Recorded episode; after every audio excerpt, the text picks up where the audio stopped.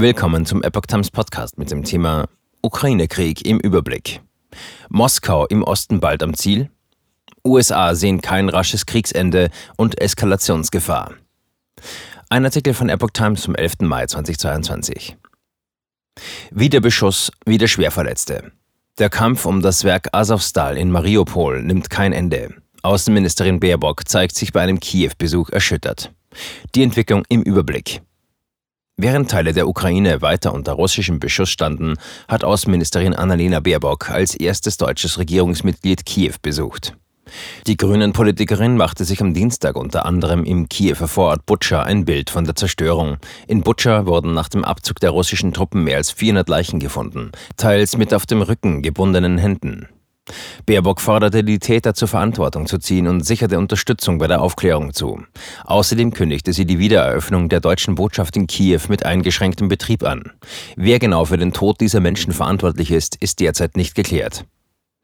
Russland sieht sich im Gebiet Luhansk fast am Ziel.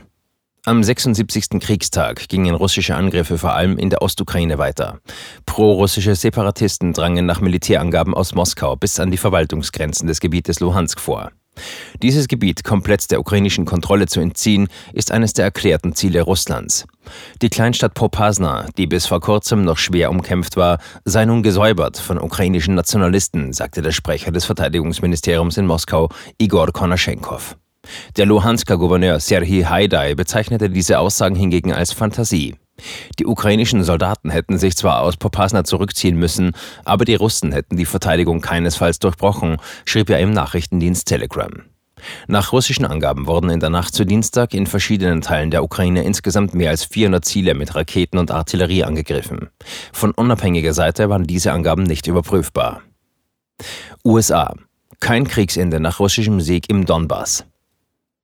Die US-Geheimdienste rechnen indes mit einem noch lange andauernden Krieg, mit der Gefahr einer weiteren Ausweitung und Eskalation.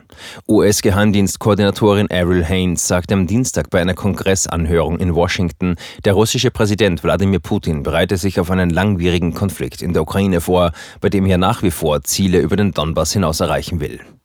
So sei Putin entschlossen, eine Landverbindung zur pro-russischen Separatistenregion Transnistrien im Osten der Republik Moldau zu schaffen.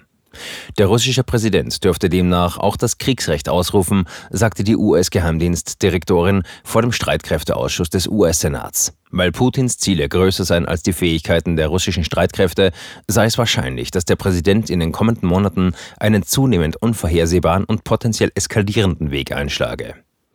Der derzeitige Trend erhöht die Wahrscheinlichkeit, dass Präsident Putin sich drastischeren Mitteln zuwendet, einschließlich der Verhängung des Kriegsrechts, der Umorientierung der Industrieproduktion oder potenziell eskalierenden militärischen Optionen, sagte Haynes, welche die Arbeit der 18 US-Geheimdienste koordiniert. Ein Einsatz von Atomwaffen sei unwahrscheinlich. Putin dürfte ihn nach Einschätzung der US-Geheimdienstkoordinatorin nur anordnen, wenn er eine existenzielle Bedrohung für Russland sehe. Ukraine. Schwerer Beschuss des Azovstal-Werks. Auch die Kämpfe um das Werk Azovstal in Mariupol gingen weiter, nach ukrainischen Angaben mit schwerem Beschuss durch russische Truppen. Die ganze Nacht lang sei das Gelände aus der Luft angegriffen worden, sagte der Vizekommandeur des Azov-Regiments Svatoslav Palama der Zeitung Ukrainska Pravda.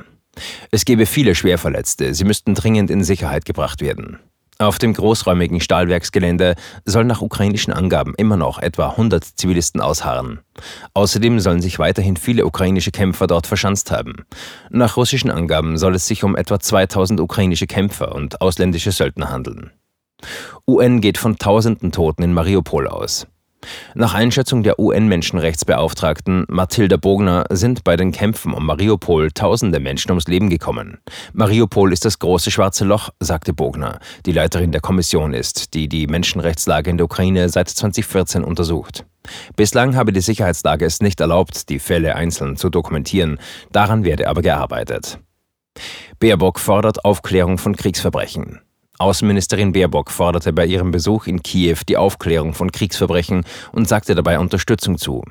Wir sind es diesen Opfern schuldig, dass wir hin nicht nur gedenken, sondern dass wir die Täter zur Verantwortung bringen und ziehen, sagte Baerbock in Butscha. Außenministerin. Keine Energie mehr aus Russland. Bei einem Treffen mit ihrem ukrainischen Amtskollegen Dmytro Kuleba machte sie klar, dass Deutschland künftig komplett ohne Energie des Aggressors Russland auskommen wolle. Deshalb reduzieren wir mit aller Konsequenz unsere Abhängigkeit von russischer Energie auf Null, und zwar für immer, sagte die Ministerin. Erste Ukrainer für Ausbildung in Deutschland.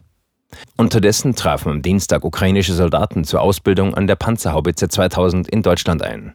Die künftigen Besatzungen des Waffensystems und technische Fachleute sollen am Mittwoch in die Ausbildung an der Artillerieschule der Bundeswehr im rheinland-pfälzischen Ida-Oberstein eingewiesen werden, wie die deutsche Presseagentur aus Regierungskreisen in Berlin erfuhr.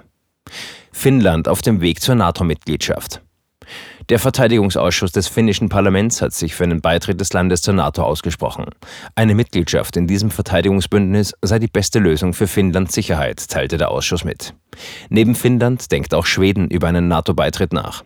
Beide Länder sind jeweils bereits enge NATO-Partner, jedoch nicht Mitglieder des Bündnisses. Rund 8 Millionen Vertriebene durch Ukraine-Krieg. Als Folge des Kriegs in der Ukraine wurden nach Angaben der UN-Organisation für Migration IOM mehr als 8 Millionen Menschen innerhalb des Landes vertrieben. Etwa 5,9 Millionen Menschen verließen das Land, um im Ausland Schutz zu suchen, wie aus der Statistik des UN-Flüchtlingshilfswerks UNHCR hervorgeht. Vor dem russischen Einmarsch am 24. Februar hatte die Ukraine etwa 44 Millionen Einwohner. Laut IOM sind inzwischen auch mehr als 2,7 Millionen Menschen wieder in ihre Heimatorte zurückgekehrt.